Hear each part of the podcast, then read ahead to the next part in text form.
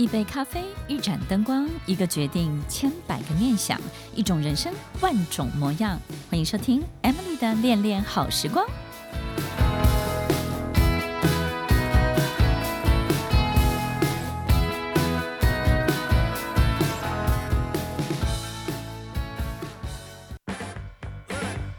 Let me tell you. 欢迎收听《恋恋好时光》，我是 Emily，在每周六晚间八点到十点，与您在空中共度美好的时光。领导人很难找到自己的老师，因为领导人经常就是教会别人学会一切事情的人。如果有一天你担任了领导人，你对未来的一切很茫然，对接下来你走的每一步都没有太多的图像的时候，也没有人可以询问的时候，那时候该怎么办呢？领导人都上些什么课程呢？其实很多领导人都会觉得自己不需要上课了。然后很多人到我的办公室来的时候，都会问我说哎，米老师，你觉得我还需要什么吗？我已经这么糟了，或者是我的人生反正就是这样子了，你还要我学些什么呢？”或者是说，你能够告诉我我现在遇到的瓶颈跟问题，如果千百人都没有办法为我解决的话，那我真的还有下一条路可以走吗？通常他们在走出办公室的时候，都都会跟你分享什么？Fion？我觉得最大的差别就是进去的时候，有些时候会比较不能说是愁云惨雾，但比较沉重。嗯，然后每次离开老师办公室的时候，就会就是眉飞色舞。是看到仙女吗？对，有求到一些签诗，回去烧了就好了。是妈祖吗？对。那我觉得其实。呃，最大的分享，当然第一个就是我，我觉得领导人真的他不会去分享很多感觉性的东西，嗯，他不会觉得哇，这个课上完我好感动，或者是没有没有需要抒发，对不对？对，其实他去运动就好了，不不需要花钱来抒发。对，就是我觉得其实，在每一次领导人离开老师办公室之后，其实普遍的回馈都是第一个，老师提到的任何一个方法都不是书里面找得到的。嗯，对。然后第二个就是老师提的都是人生的血泪经验啊，对，就很写实。然后第二个就是老师也不会强迫他一定要怎么做，但是提供给他很多的选项跟建议。通常这些建议，因为其实我的学生非常非常的多，那每一个学生呢，他其实背后就是一座山头。所以其实不同的行业、不同的领域，因为有太多的学生，有很多很多的这种来自大家不同的故事，它背后的这些。这些每一个 story，所以呢，其实大部分的时候，我跟他们分享，就是别人假设遇到这种情形的时候，通常都会怎么做，都会怎么去进行。那如果这个建议是来自于一个集团的这个 CEO，或者是说某一个事业体的拥有者的时候，其实他们的很多的角度跟观点，反而能够给刚升为高阶领导人一个非常好的方向跟建议。对，然后我发现他们其实，在跟老师呃讨论的过程当中，刚开始我就会分成几个阶段。嗯，刚开始第一个阶段一定会先环绕可能在工作上面遇到的一些呃考验，对，这是第一个阶段。那第二个阶段就是他。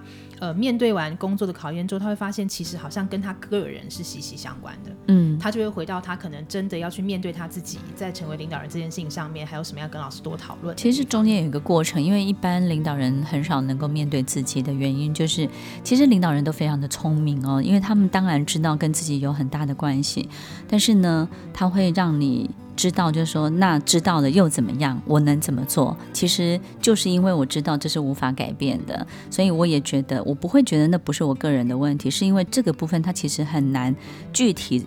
显现在我在工作事业当中的这个每一个解决的方法上面，对不对？对，然后再来就是，我觉得在我们一般人，像我们这种平民老百姓呢，就会 觉得，就是好像你要常常去这个庙里面拜拜，嗯、才会保平安。对。可是我发现，在领导人跟老师的这些所有学习当中，第一个是很长期。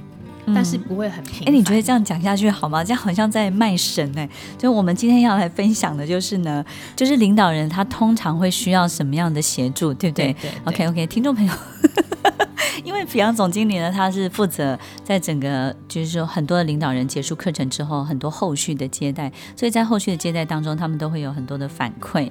那我们今天来分享呢，就是。呃，他们通常都会有什么样的需求，对不对？好，第一个，我觉得最前期其实有一些部分，就是可能在他刚晋升为领导人的状况当中，那他怎么样去让自己可以呃组建自己的团队，就是布局这件事情，我觉得他们会花很多时间跟老师讨论这个部分。因为星光上任三把火啊，通常大家都会在，就会有两个很很重要的表现。第一个就是大刀阔斧的去改变，那通常这个就会阵亡的非常的快，因为你越大刀阔斧，就会越引来很多对立面，对不对？然后或者是说旧有的这些组织，其实你很难在一时之间就破坏，因为人的习惯的养成，要要一时之间让他接受新的，其实是不太容易的。那另外一个表现就是取悦讨好，因为他一定会先当好人，让大家知道说我这个领导人是非常容易接近的，然后我非常容易能够愿意愿意聆听大家的意见。那我我是一个非常 open 的人，通常都会有这两种表现。但是我会提醒很多的 CEO，就是说，其实刚上任的时候，你的表现是什么，其实都不是最大的重点，重点是你要如何缴出成绩单。所以在组建团队，在领导你的团队，在布整个局的时候，属于你自己的这个局的时候，第一个，你的核心团队非常重要，也就是你身边必须要有非常类似你的两个人或者是三个人。然后呢，他们想的、他们做的，跟他们的很多的目标，必须要跟你是非常非常一致的。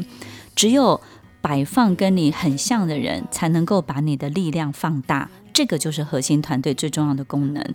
在每一次的炉边会的会议过程当中，我们都会花很多的时间，不断地让这摆放的这三个人，他的思想、他前进的速度、他的转速、他的配速感，都必须要跟你节奏非常非常的一致。所以，听众朋友，当我们当一个领导人，我们组建的核心团队，那个就好像你坐上了一个无敌铁金刚，你你坐上了这个驾驶座，然后这个核心团队的这三个人、五个人，他负责把你的力量给放大，把你的步伐给跨远了。所以，也有这些放大的力量，你才能够真正的开始展现你的 power，你可以开始去进行。各式各种，你在这个团队当中想要看见的每一个未来的愿景跟图像。一个明星会这么红，这么有名，就是有好多好多的粉丝很想要成为他，很想要跟他一样。如果一个领导人也能够启动这样的粉丝效应，就能够把自己的力量放大，于是你就能够做到更多更大的事情哦。除了组织你的核心团队之外呢，其实。我我觉得团队本身的布局跟组建呢，在你刚上任的时候，我们就我们就想象一下这种脑神经的串联，它事实上呢有平行的角度，也有一个垂直的角度，也就是呢，你旁边放放了你很像你的人，核心团队。帮助你放大力量的人之外，你还要在整个垂直往下的这个角度当中呢，放置你的超级传染源，也就是呢，一样跟你很像，可是他的位阶可能没有跟你一样。然后呢，每一个这个生态链的。环节，你都放置一个或者是多个超级传染源，那我们就有了一个很垂直的这种矩阵式的布局。那这这种矩阵式的布局，通常都是我在课程当中会建议所有的领导人要怎么样去安排跟设置。所以，当我们把这个矩阵架构起来之后，他在行使任何事情的时候，就会非常的快速。那在布达或者是说整个策略的操盘上面的转速配速都会比较顺畅一点。好，另外一个问题就是，我发现也很多领导人可能是在高位的关系，所以要同时处理很多的事情，所以很多时候他们在课程当中好像也会跟老师讨论到怎么怎么样处理自己的压力或是情绪，尤其是焦虑啊，或者是很多领导人甚至有一些忧郁或者躁郁的状况。你碰到遭 遭遇的领导人，你都怎么办呢？呃，就是呃，赶快请他，就是东西收一收，我们可以往门口走。OK，呃，其实领导人的情绪大部分。呃，会来自于一个很特别的心理现象，叫心理位差。也就是呢，当我们爬到一个高位，但是我们的心理的水位还不到那个高位，就是我们觉得自己不值得拥有这一切，但是我们在物理上拥有了这一切，然后你会觉得自己配不上。这个在我们很多的节目里面分享过，就是冒充者症候群，就是你会觉得自己不配这个位置的时候。那有的人呢，会谦虚的学习，慢慢的进步，但很多很多的领导人会因此在情绪上面产生很大的压力。所以，当你的心理位差，这个水位跟这个你的所有的职称是没有画上等号的时候，我们会发现领导人就开始有很多的防备，也就是呢，在他周围他会开始摆放很多比他能力差的人，以显现他的能力是没有问题的，他他不会被检视。然后第二个呢，就是他会非常 detail 很多很多的小事情，也就是他其实在面对。整个接下来的大刀阔斧，这种蓝海，或者是说未来的这种未知的一切的时候，他会很害怕，所以他采取的是后退的策略，也就是呢，他开始去 detail 整个组织内的很多很多的小事情，好比他会更改很多内部的流程，但是这些流程呢，改得越复杂，并没有办法增加这个业务，或者是说整个组织的成长是毫无帮助的。但是呢，所有的人会觉得怎么做了这么多的事情，然后把整个公司的流程改得一团乱，但是却没有办法让整个公司更好。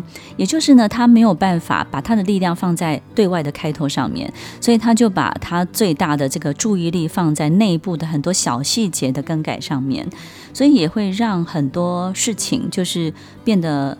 变得复杂化，然后人跟人之间的较劲，所以呢，通常这类型的心理位差很严重的这类型的领导人，都会有很多内部的人事的问题，然后很多这个 political 的这些很多周旋的这些过程，然后也会比较形成内部的这种斗争，所以其实他很少对外的动作。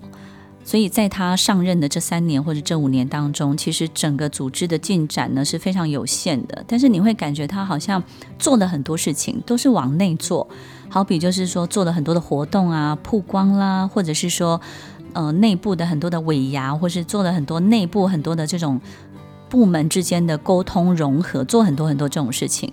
那对于对外的这些开展上面，他其实会容易流失很多的大将，因为大将没有战场了嘛。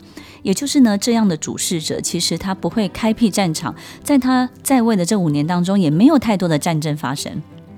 那没有战场，没有战争，这些大将就无用武之地，那自然就会想要求去，他也不会想要在这些小事情当中呢去纠结。所以，其实听众朋友，当一个领导人有心理位差的时候，的确就会产生组织内部的这些状况。那我就会直接告诉他，就是呢，你必须要练习做大事，你不能够把自己缩起来。那当然，这个过程里面还有很多这种 劝慰辅导。以及小以大意的过程，但是我总觉得，其实人生会爬到这个位置，一定是你某个特质已经等于了，只是你自己不认为，所以你采取了一种恐惧跟退缩的策略。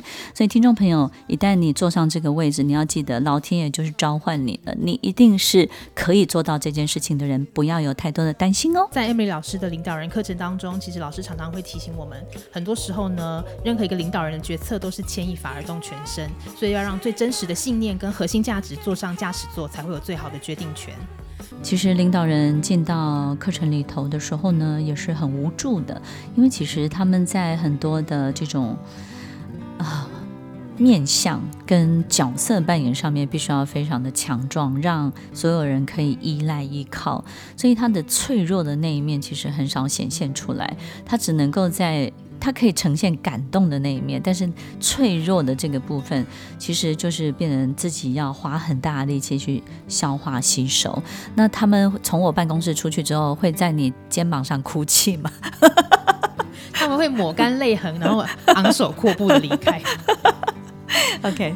那通常他们都还会有什么样的问题呢？我觉得第三阶段其实真的就会回到家庭关系，嗯、家庭关系对，就是普遍有一个状况，就是他们会觉得，哎，他们好像越来越知道怎么样跟自己的员工，或者是大主管，或者是跟很多工作上面的人相处，但是回到家庭之后，他好像突然不知道他回到家里之后要扮演什么样的角色。对，这个真的无解。就是他他的另外一半可能就是青梅竹马，对不对？在跟他一起奋斗的时候。然后呢，糟糠之妻是吧？对，但是就是回去之后，突然发现好像另外一半在关注的、关心的、在追的剧，或是在关心的物价，好像他都没有办法搭得上话。然后他不管分享什么，他都会说那是外面人认识的你，那个跟我认识的你是不一样的，你才不是他们眼中的那样，对不对？对，就常常会好像自己本来是很元气饱满的回家，想要跟家人分享很多工作上的喜悦或成就，但后来都灰头土脸。你在外面。面是 everything，然后你回家是 nothing，对不对？对，所以就是这个上面心情的落差。其实我觉得他们不会放弃，但是他们会跟老师求帮助，嗯、就是那他怎么样可以也同时带给家人或者是孩子们有相同的帮助？相同的帮助。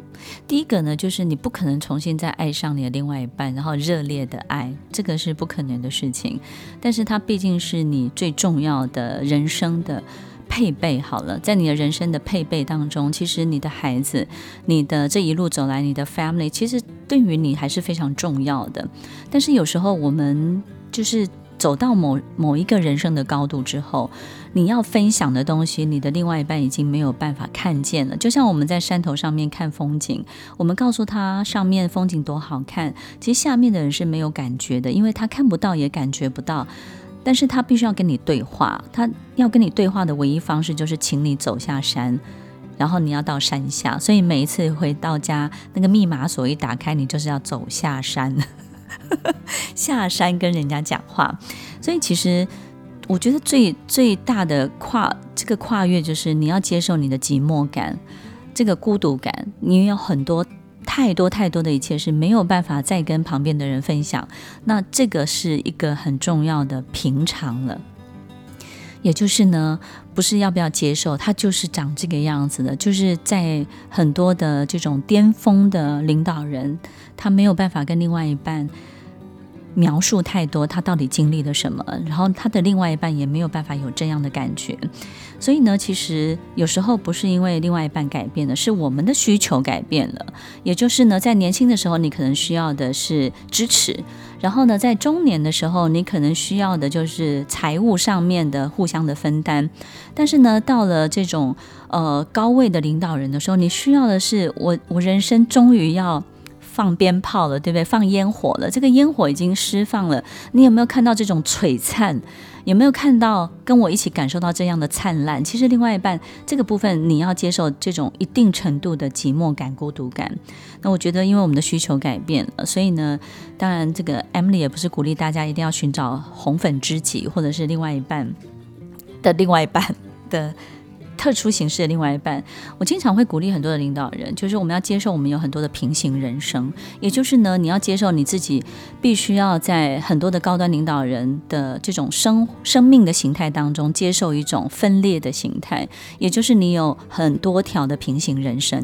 那其中有一条平行人生就是你的家庭生活，然后你要把握一个原则，就是你要顺畅，你必须要练习在不同的人身上找到你不同的需求。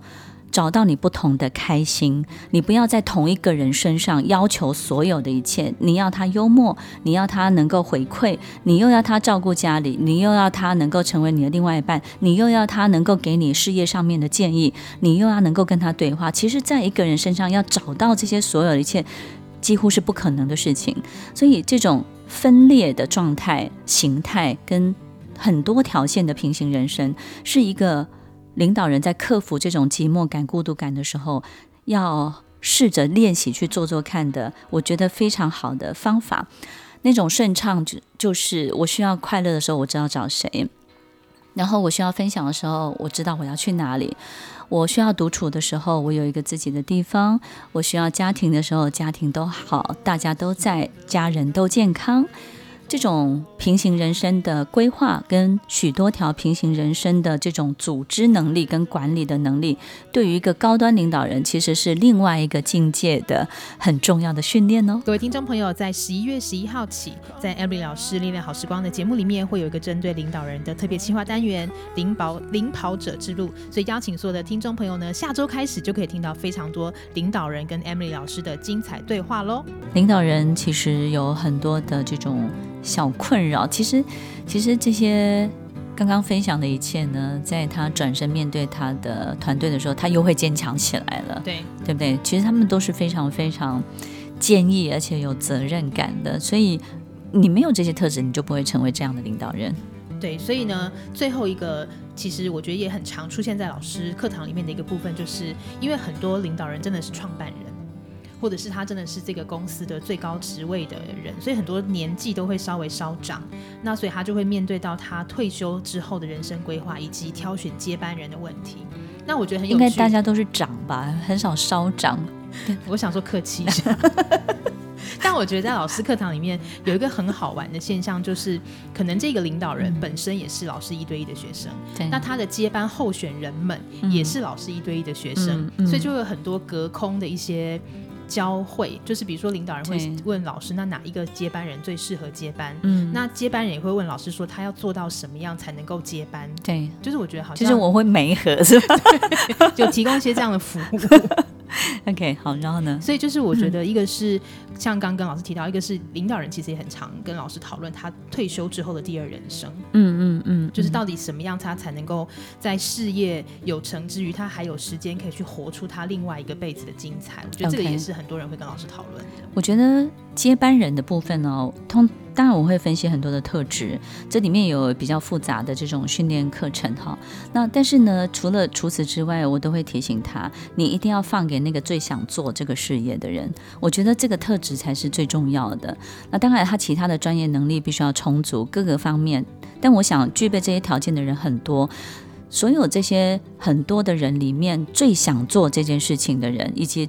最想要成就这个事业，以及对这个事业最有热情的那个人，才是最适合的接班人。所以呢，绝对不是找一个完美的，或是充满这种呃，对所有东西好像那个他带着资源来啊，或是很多人会有很多的评估跟分析。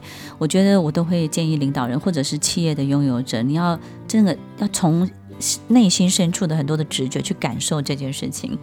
然后退休人生是吗？对，就是他们每次其实谈完退休人生出来都好有希望哦。其实真的不要退休，有什么好退休的呢？人生没有终止这件事情。我觉得当我们一直想要退休的时候，你一定是对眼前的生活你还没有太大的兴致，你才会期待。这个退休生活嘛，对不对？那个东西就好像你这段婚姻不好，你下一段婚姻会好吗？这不可能的事情，对不对呢？对呀、啊，所以呢，其实我我觉得想退休真的太多余了。他要退休自然就退休了，但退休之后要做什么？做你自己啊，做以前不敢做的事情啊。所以很多人会问我说，不管是写剧本或做什么，Emily 老师，你你到底怎么样去成就一个这个人这个演员的角色？然后你把它写出来。我说我会在这个剧本里面会去写这个人很想做但是不敢做的事情，我在剧本里面把它写出来。那于是他在戏里面敢做了。所以听众朋友，我觉得事业就像我们的一出戏，你在你在你本来的原生的角色里面不敢做的事情，你就放手去做做看。很多人也会问我说：“老师，我有这么多的钱，我已经财务自由了，然后我还需要什么呢？”我会跟他说。你与其花钱买安全，你不如花钱买快乐，对不对呢？很多人会花钱买很多的安全，买很多的安全。OK，你要买快乐呀。那这个快乐是什么呢？就是你想要创造什么给自己看，你想要制造什么样的图像给自己看。就好像一个老公公，他想要看见子孙满堂，或者是有些老公公不一样啊，他不想看子孙满，他想看妻妾成群啊。你想看见什么呢？花钱创造自己的快乐。所以退休呢，绝对不是说我退休生活之后要开始阅读，然后从事公益工作。我的爸爸跟我说。我本人的爸爸他说：“我才不要做什么好事，我不要做公益，因为公益那是老人家的事情。”我说：“先生，你已经快八十岁，你也是老人家。”他说：“我不要做老人家的事情。”听众朋友，没有一个退休生活可以取代你现在精彩的生活。如果你现在不够精彩的话，你要记得，所有的一切从现在开始。领导人跟一般人都一样，你要去面对自己就是这样的一个人。可是你拥有一个很特别的筹码。这个筹码呢，就是别人对你的尊敬，你手上拥有的力量，以及你所带的所有的资源，你应该比任何一个人都能够成就所有快乐的事情哦。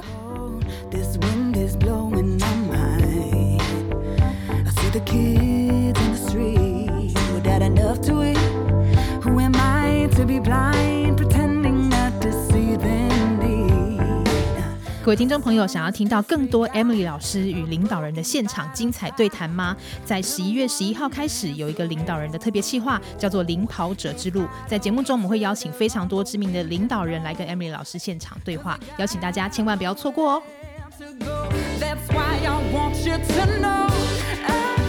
欢迎收听《恋恋好时光》，我是 Emily，我们稍后再回来。